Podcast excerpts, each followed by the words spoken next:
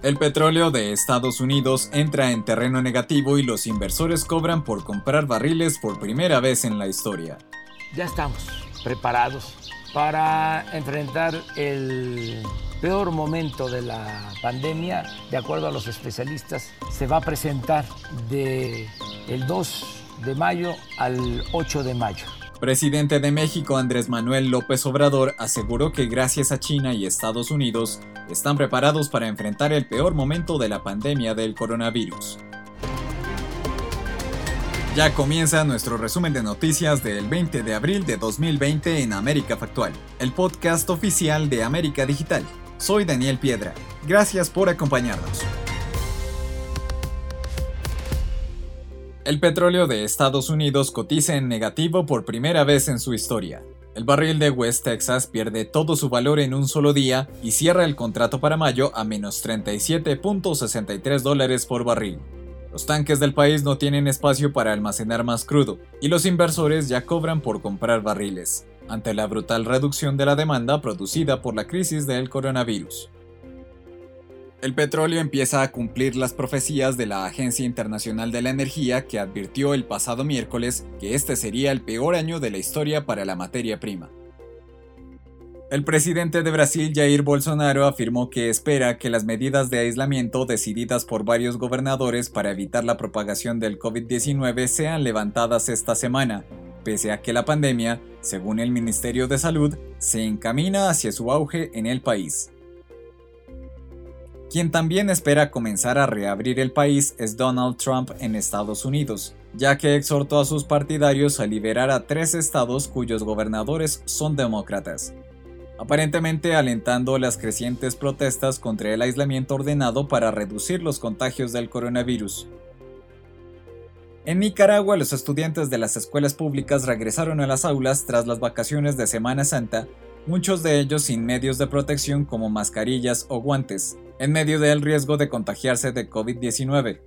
Según la Organización Mundial de la Salud, en el país se reportan 9 contagiados y 2 muertos. Cuba registró este lunes 52 nuevos casos positivos, superando la cifra total de 1.000 contagios, y se confirmó la muerte de otras dos personas para un total de 36 fallecidos, según el parte diario del Ministerio de Salud Pública. Más al sur, en Venezuela, realizan despistaje de coronavirus en academias de béisbol del país luego de que el fin de semana dieran positivo al menos 40 personas vinculadas a una escuela deportiva ubicada en la isla Margarita que mantenía sus entrenamientos pese a la cuarentena decretada el pasado 16 de marzo. El Papa Francisco pidió este lunes a los partidos políticos del mundo que trabajen por el bien de las naciones y no de sus intereses partidistas durante la misa que celebra diariamente en la capilla de su residencia, la Casa Santa Marta. Estas misas matutinas son retransmitidas por el Vaticano desde que comenzó la pandemia hace más de dos meses.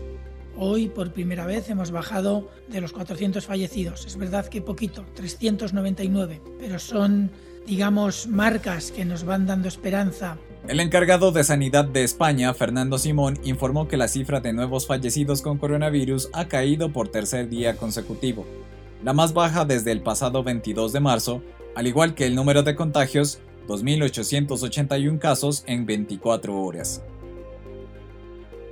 En el mundo, los fallecidos por COVID-19 ascienden a 157.900, después de que la Organización Mundial de la Salud confirmara hoy 6.509 nuevas muertes, un centenar más que ayer.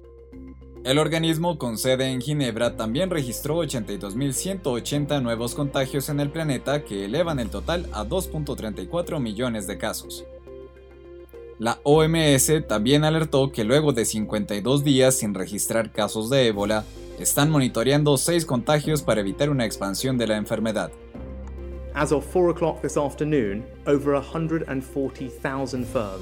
Más de 140.000 empresas británicas han solicitado este lunes acogerse al programa de ayudas del gobierno para cubrir el 80% del salario de trabajadores con el empleo suspendido, informó el ministro de Economía del Reino Unido, Rishi Sunak.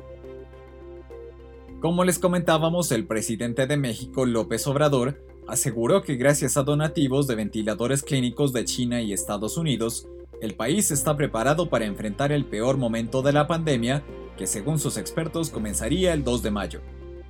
Hasta ahora México reporta más de 6.000 contagiados y casi 700 fallecidos. Hasta aquí este capítulo de América Factual. Sigue todas las noticias del momento en americadigital.com. Te esperamos en nuestra próxima edición.